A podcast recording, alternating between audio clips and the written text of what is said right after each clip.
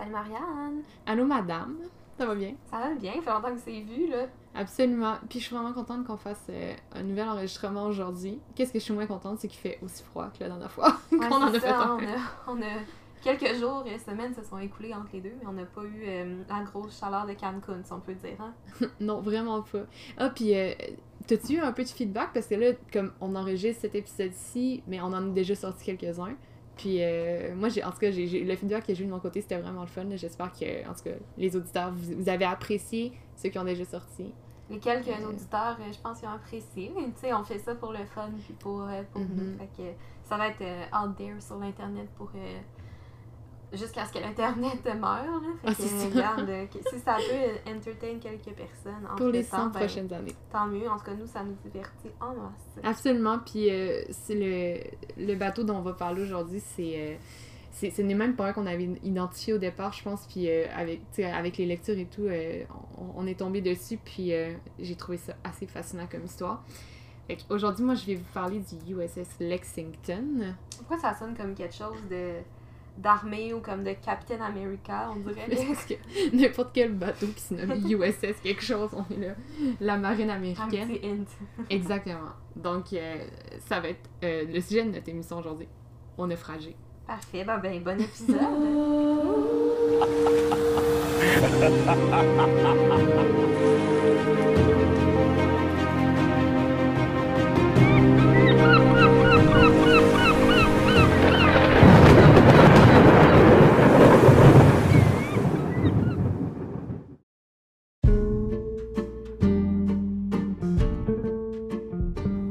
Donc le USS Lexington.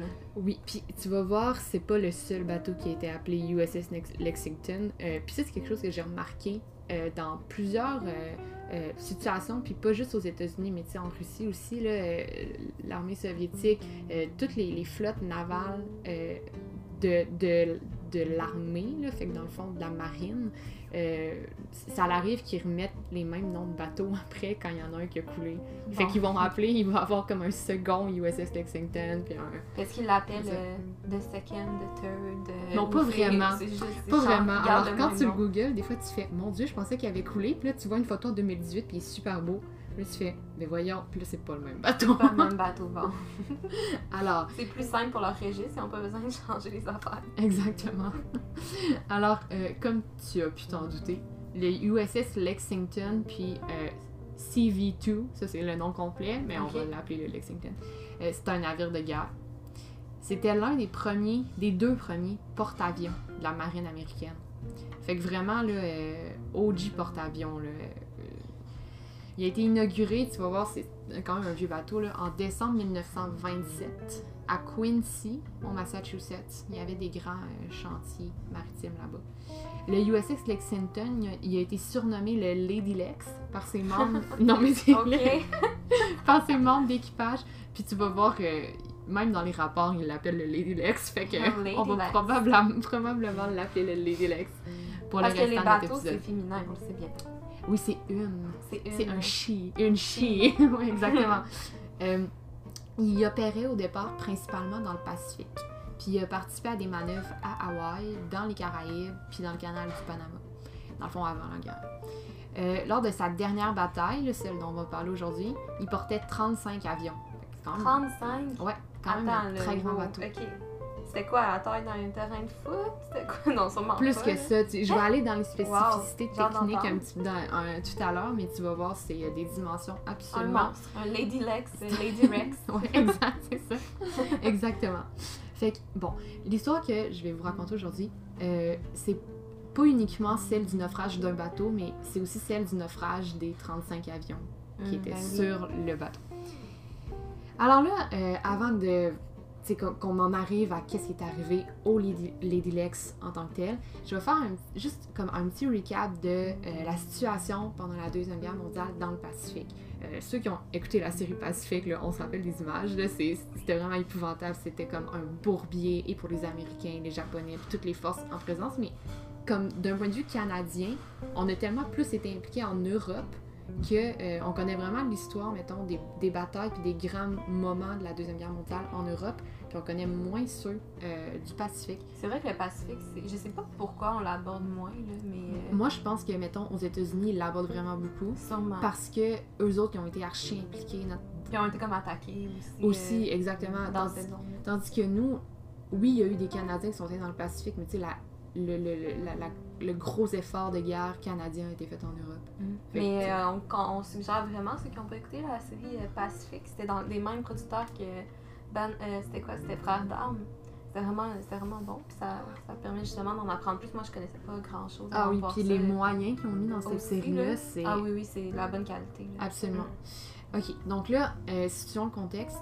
Euh, puis je vais pas refaire l'histoire là, de la Seconde Guerre mondiale au complet. là, Ben le, là. déclencheur et tout, c'est juste beaucoup trop de, de stock. Puis comme j'imagine que les gens qui écoutent connaissent. Euh, mais je vais attirer bon, l'attention sur la situation dans le Pacifique, puis pour comprendre pourquoi les Américains étaient aussi présents dans la région. Euh, il faut comprendre dans le fond que l'expansion japonaise dans l'est de l'Asie, qui avait commencé dans les années 30, euh, était vraiment pas vue d'un bon oeil par les Alliés. En septembre 1940, le Japon il signe le pacte tripartite avec l'Allemagne, puis euh, l'Italie, puis ils vont intégrer l'Axe. Bon, rendu là, c'est des, concepts qu'on connaît bien. Les États-Unis commencent par imposer des sanctions économiques au départ, comme ils font souvent, comme ils font en ce moment avec la Russie. C'est là, on commence par des sanctions économiques. Euh, ils imposent ça au Japon, ça fait vraiment pas grand-chose. Euh, Puis tu sais, les, les- les alliés du Japon, dans le fond, l'Axe est déjà en guerre en Europe. Là. Donc euh, le Japon, il va, il- lui, son intention, son, son but, c'est qu'il veut remplacer les États-Unis comme puissance dominante dans le Pacifique. C'est vraiment ça l'objectif. Il décide d'attaquer les forces américaines et britanniques en Asie. Puis il va faire une attaque surprise à Pearl Harbor le 7 Mhm. décembre 1941. Puis ça va gra- comme grandement puis gravement endommager la flotte américaine. Puis les Américains ils déclarent la guerre au Japon euh, avant de faire une déclaration mutuelle de guerre avec l'Allemagne. Est-ce que le Lady Lex était dans, dans, est- était dans les batailles là, à Pearl Harbor? Ben non, il n'a pas été euh, bombardé à Pearl Harbor, mais il y a déjà, tu sais, il y avait eu beaucoup de missions du Lady Lex euh, à Hawaï. Donc, on, quand, quand on cherche un petit peu sur, sur Internet des images, puis qu'on s'intéresse à ça, on en voit beaucoup là, des, des, des vieilles photos, tu sais, dans les années 30 du Lady Lex à Hawaï avec les palmiers, puis tout. Wow. Euh, on en mettra d'ailleurs sur, sur Instagram, là. Euh, mais il était pas là lors de l'attaque. Ok. En tout cas, selon ce que j'ai compris de Ben, l'histoire. Euh, donc, bon. Là, euh, c'est ça. Les Américains ils ont déclaré la guerre au Japon. Puis, durant les premiers mois, le Japon, il va avoir une série de victoires contre les Américains. Euh, il va gagner beaucoup, beaucoup de territoires, là, puis des îles, des archipels dans, dans le Pacifique. Puis c'est à l'issue de ces quelques mois fructueux pour le Japon que l'histoire qui nous intéresse va survenir. Donc là, euh, la bataille précise qui nous intéresse dans le cas du Lady Lex se nomme la bataille la mer de Corail. De corail. De corail. Exactement. Euh, c'est une bataille navale qui a été menée entre les 4 et 8 mai 1942. Donc, euh, on n'est vraiment pas vers la fin de la guerre euh, en Europe. Là. Tu sais, 1942, c'est le milieu, c'est là où ça s'embourbe de, de tout bord, de tout côté. Puis elle a été la première bataille entre des porte-avions, par avion interposé. Donc, sans qu'il y ait aucun contact entre les navires. Ok, fait que dans le fond, les navions. Les, les navions. les avions quittaient le navire, s'attaquaient, revenaient sur le, C'est ça. les- base. Fait que vraiment, c'était une bataille comme aéronavale. Mais les bateaux se sont jamais euh, Croisés. Exactement. Mais ils se faisaient tirer dessus. Mhm. Euh, c'est la bataille qui a eu lieu, dans le fond, dans la mer de Corail, qui est située euh, entre l'Australie, au nord-est de l'Australie, et la Nouvelle-Guinée, puis les îles Salomon. C'est- ça la mer, que, en tout cas, l'espace du Pacifique qu'on appelle la ça, mer de Corail. mer-mer, ok. Exactement. Euh, puis les parties impliquées dans cette bataille-là, c'était l'Australie, les États-Unis et le Japon. Le commandant des Alliés, il s'appelait Frank Fletcher. Puis celui des Japonais, il s'appelait, puis là, bon, naturellement, mon accent sera pas bon. Mais Lance-toi. bon, Shi- Shigeyoshi Inu. Ou Inoue, Inu. Donc, euh, il s'appelait comme ça, Monsieur Inu. Euh, le but de l'armée impériale japonaise, c'était de conquérir Port Moresby ou Moresby, je sais pas trop comment on le dit non plus, euh, qui était un port du sud de la Nouvelle-Guinée, pour renforcer leur périmètre et menacer l'Australie. C'était ça l'objectif japonais. L'attrait de cet emplacement-là, c'était essentiellement la base aéronavale de, de Tulagi, que, euh, puis qui, si les, les Japonais avaient réussi à s'en emparer, euh, puis qui avaient pu mener leur projet à terme, leur aurait permis de mettre l'Australie à portée de leur aviation. Ok, c'est pour ça. Ils voulaient se rapprocher physiquement, là, parce que le Japon, quand même loin. C'est ça, c'était c'était l'objectif euh, de l'armée impériale japonaise. Donc là, les Japonais, ils ont détaché deux gros porte-avions, puis un plus petit, donc il y avait trois porte-avions, deux flottilles de destroyers, puis une de croiseurs, pour soutenir les débarquements à Port Moresby.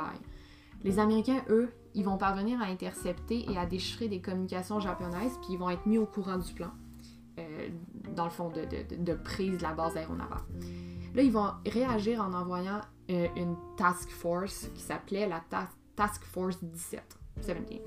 Euh, elle était composée du porte-avions Yorktown, du Lady Lex et de cinq destroyers. Euh, des destroyers, dans le fond, c'est des navires de guerre que, euh, en français, on nommerait contre-torpilleurs, Ok. en gros. Euh, puis ils possèdent des moyens de lutte anti-aérienne, anti-sous-marine puis anti-navire. Dans le fond, ils essaient, ils essaient de détruire les missiles.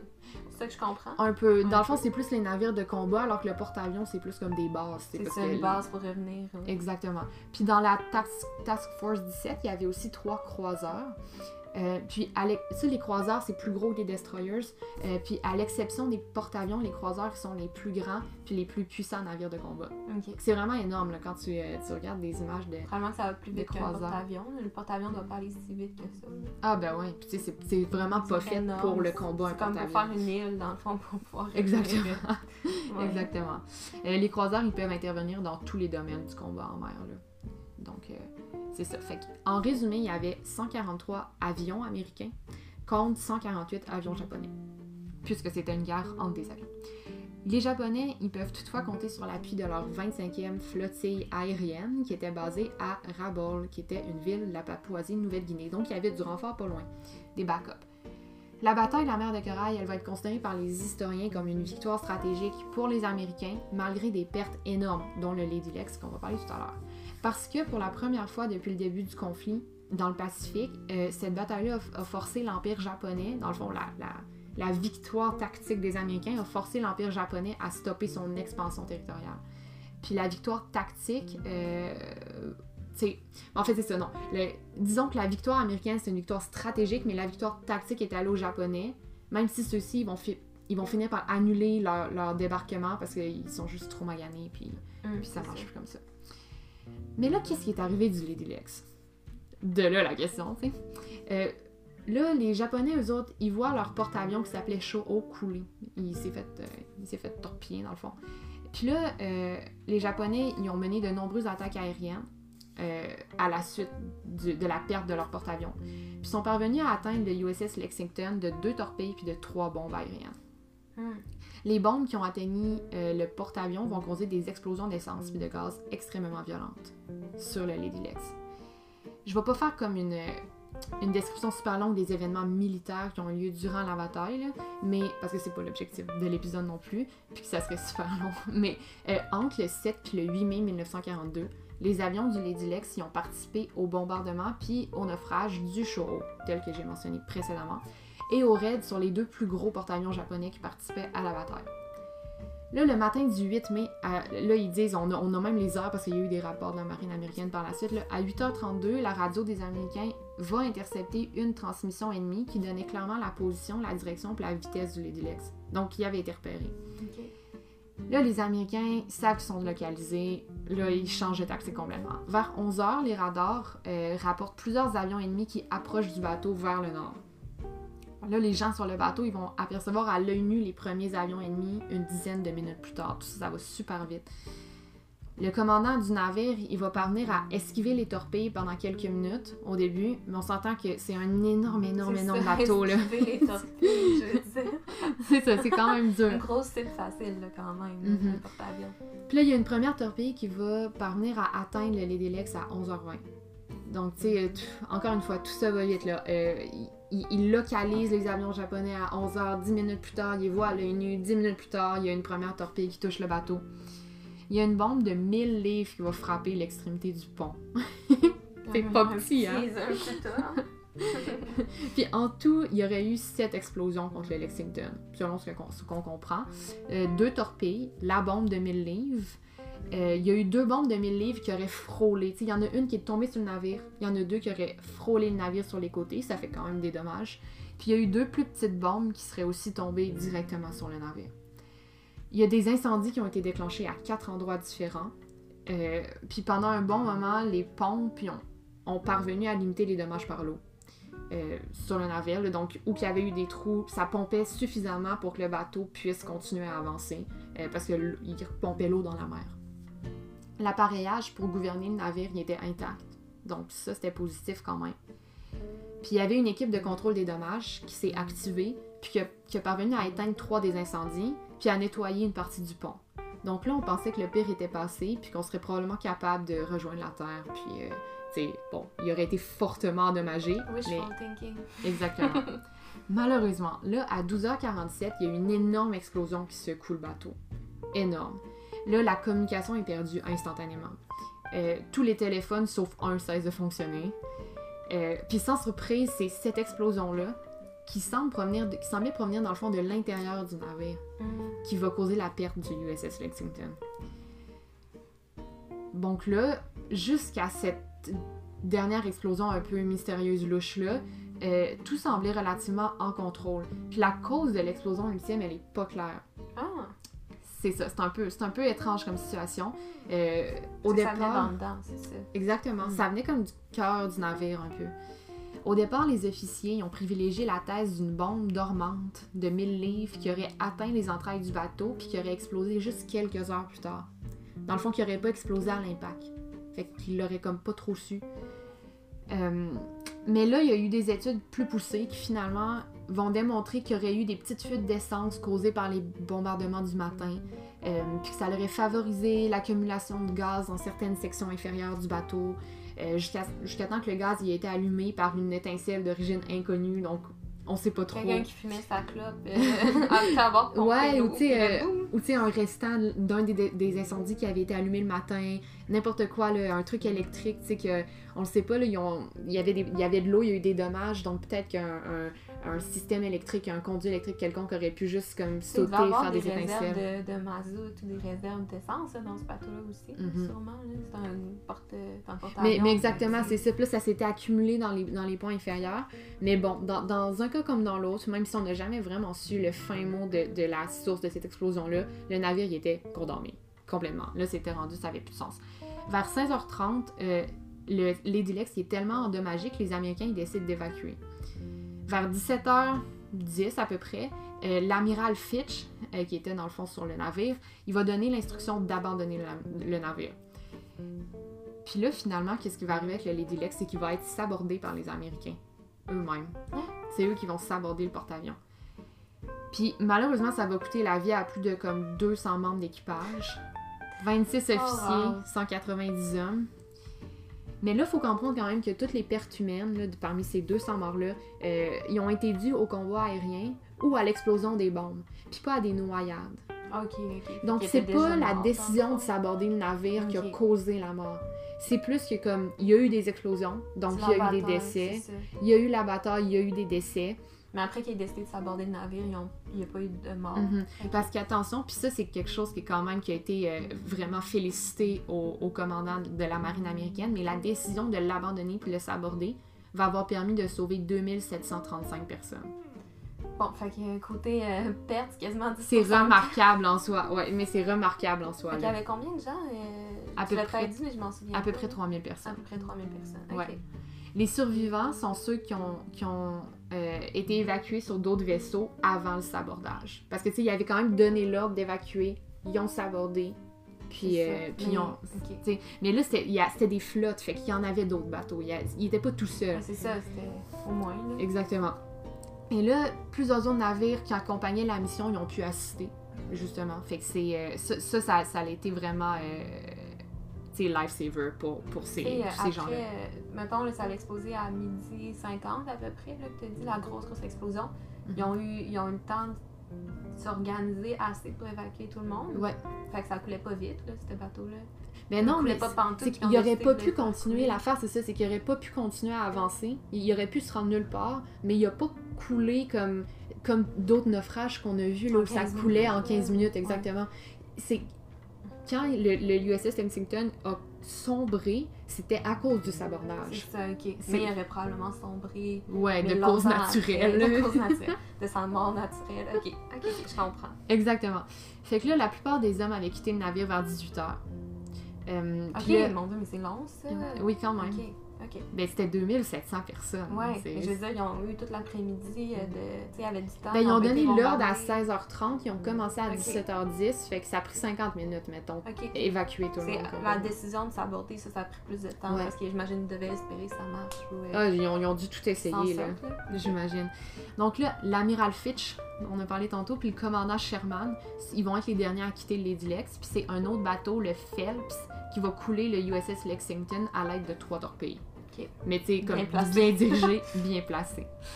Là, dans son rapport au commandant en chef des forces dans le Pacifique, le commandant Sherman, il va témoigner de l'image que lui a laissée Lady Lex en, en sombrant.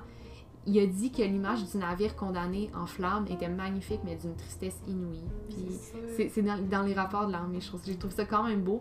Euh, il dit que l'équipe puis le navire ont, donné ont glorieusement performé, puis que la perte du Lady Lex était d'autant plus crève-cœur du Mm. fait que ça allait été quasiment euh, impeccable comme, comme retraite puis comme, euh, comme opération, disons. Là, pour la petite histoire, euh, il y a un des évacués du USS Lexington qui était euh, le père de l'ancien amiral de la marine américaine Harry Harris. Je sais pas si tu as déjà vu son nom, là. il était plus là, sous Donald Trump, là. mais il a, il a commandé toutes les forces américaines dans le Pacifique jusqu'en 2018. Donc, euh, tu sais, c'est... longue, longue carrière. Exactement, mais il y a, il y a- il y a eu des On enfants qui vieux- resté. Un vieux schmuck.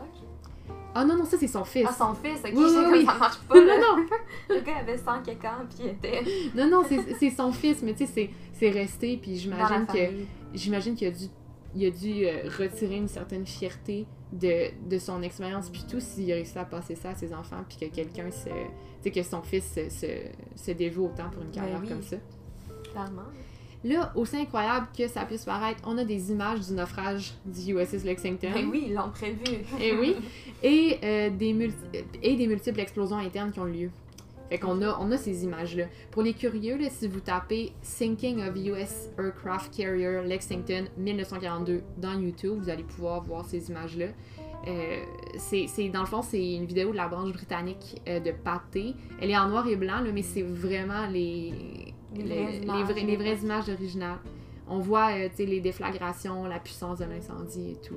Euh, C'était vraiment, là, je, je veux pas faire une comparaison avec le lac mégantique parce que c'est triste là, comme, comme histoire, mais je sais pas Mm. si vous vous rappelez du champignon là, Mm. comme de feu.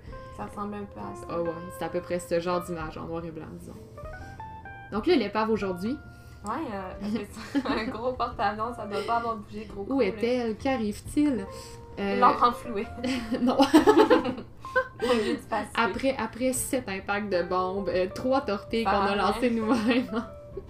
Euh, Aujourd'hui, ce qui reste du USS Lexington euh, repose à 3000 mètres au-dessous de la surfa- surface des eaux. Là, 3000 mètres, là, c'est My c'est vrai. God, c'est long. On 3 sait que km. le trou le plus profond, c'est 11 km. Fait que Mhm. 3 km, c'est C'est très, très, très, creux. creux. C'est dans le fond, le froid de la mer de Corail. Euh, puis l'épave, elle a été découverte à environ, c'est ça, 800 km au large de la côte est de l'Australie en 2018. Après 76 ans passés sous l'eau. Puis elle a été découverte par le philanthropiste Paul Allen et son navire de recherche, le RV Petrel. Allen, c'est l'un des cofondateurs de Microsoft, si jamais ça sonne une cloche. Faut qu'il y ait de l'argent pour financer des affaires comme Ouais. ça aussi. ouais, ben on le voit dans le titre, le philanthropiste. C'est ça, philanthropiste. Donc, euh, bon, autour de l'épave, euh, on a également retrouvé 11 des 35 avions qui étaient Ah. sur le, le pont du porte-avions. Leur état de préservation il est assez incroyable. là, Puis sur les images qui ont été tournées depuis 2018, euh, on peut facilement voir euh, les couleurs nationales américaines. On voit, euh. Ouais, il y a un des avions qui était un, un Wildcat euh, qui a encore une, une insigne de Félix de Cat sur son, sur son fuselage. Là. Puis ça, c'était le, le symbole d'une des, des, des Fighting Squadron, là, je sais pas trop comment on dit ça en français, Escadron. des- exactement, de, de combats aériens. Puis il y en a qu'on voit au- aussi comme les, les drapeaux japonais. Puis ça, il y avait une espèce de coutume, c'était quand un avion abattait un autre avion, comme il y avait une victoire aérienne d'un pilote, là, il mettait, euh, il mettait, il peignait le, drapeau de l'ennemi abattu sur, sur la, le fuselage de l'avion. Fait que là, on, on a même pu voir comme tel avion avait eu quatre victoires contre des, des Oh. Japonais, parce qu'on peut tout revoir ça encore. Ils marquent leur croix comme. Mhm. Puis on peut, on peut tout voir ça sur Internet là, euh, facilement. Euh, National Geographic a fait des euh, vraiment beaux vidéos là, avec la qualité qu'ils ont d'habitude. Ah, fait qu'on peut tout voir ces images-là.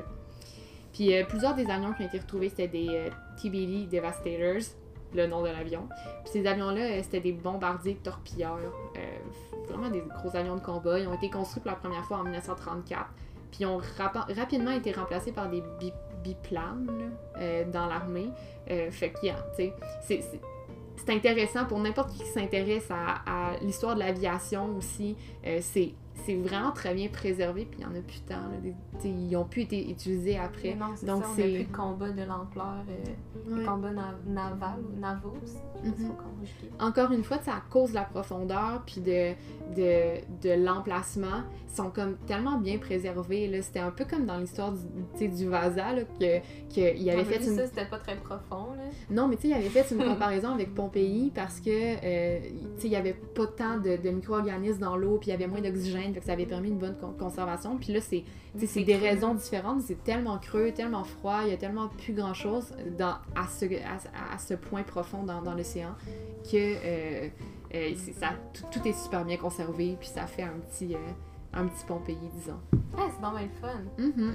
Fait que c'est ça. Puis euh, on a aussi pu, pu confirmer justement que tous les, ces avions-là, à cause qu'on avait encore les numéros de ces affaires-là, on a pu tout confirmer qu'ils avaient tout battu. Ils s'étaient tous combattus dans la bataille de la mer de corail.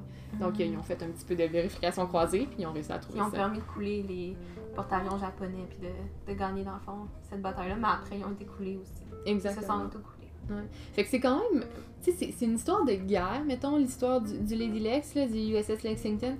Mais il y, a- il y a quelque chose de, de quand même beau. Puis, tu sais, on, on le voit là, dans le, le témoignage qu'avait fait le commandant par après.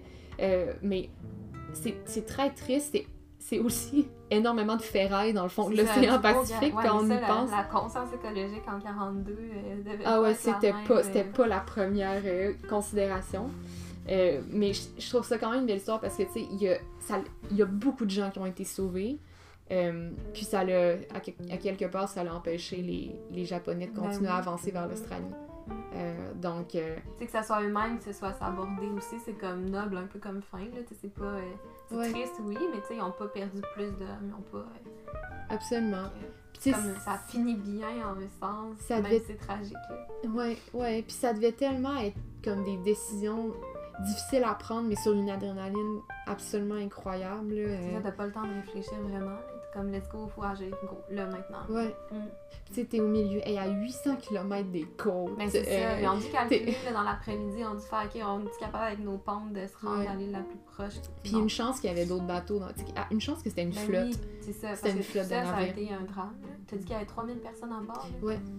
Tout ça au milieu de l'océan euh, Pacifique avec des petits canaux de sauvetage que souvent on, on sait dans les naufrages, ils ne sont pas toujours efficaces ces petits canaux Mais de sauvetage. peut-être, tu sais, je... puis là, je, je théorise comme ça, là, mais Pas. euh, pourquoi quand euh, il y a, mettons, un naufrage d'un navire de croisière ou de passagers, c'est c'est tout le temps des chiffres plus grands, mais peut-être justement, pendant la guerre, ils réfléchissaient plus à ces questions-là de si il y a une, attaque, s'il y a Plus une bombe, comment on va être Mm. capable de, de- de battre en retraite, puis de se retirer, puis de, de sauvegarder le maximum de personnes. Alors que quand c'est comme un transatlantique qui finit par couler, mais il n'y a pas de, de oh, on devrait envoyer six autres bateaux pour, parce que si jamais, tu sais, Mm. ils le font pas, là. Mais non, c'est ça.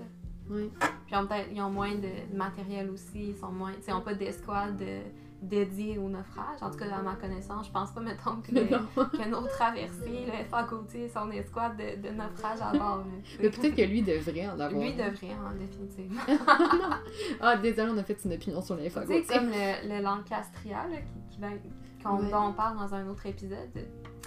C'était un peu dans les mêmes années, même contexte, mais eux, c'était une évacuation, c'était pas un combat, puis clairement, ils étaient pas organisés comme, euh, comme le Lady Lex, là. Non, Puis ça a été tragique, justement, là, comme fin puis comme perte, là. absolument. En tout cas, ben bravo à la marine américaine Ben pour ce oui, euh, let's go les Américains, on vous aime pour ça. Même Ouais. Tant que, tant que vous, vous faites pas trop de la chenoute en Ukraine, s'il vous plaît. Ouais. Mais euh, Ouais, c'est ça. on verra le temps que on veut juste la paix. c'est tout. Ouais, parce qu'on enregistre, c'est sûr, les épisodes à l'avance. Fait qu'on hâte de voir. On sait pas, mais give peace a chance, tout le monde. Ouais. C'est Sur ces belles paroles, merci d'avoir écouté l'épisode. C'était Merci, on super intéressant, honnêtement. Ah, ben je suis contente que tu aies apprécié. Puis euh, on va se revoir la semaine prochaine, tout le monde. Puis si jamais vous avez comme euh, euh, des petites questions, des sujets, ben vous pouvez nous écrire. là, ça va nous faire plaisir de, de vous lire. Pour nos quelques auditeurs, je n'hésite pas à partager la bonne nouvelle et le podcast à vos amis. Ça va nous faire Absolument. plaisir.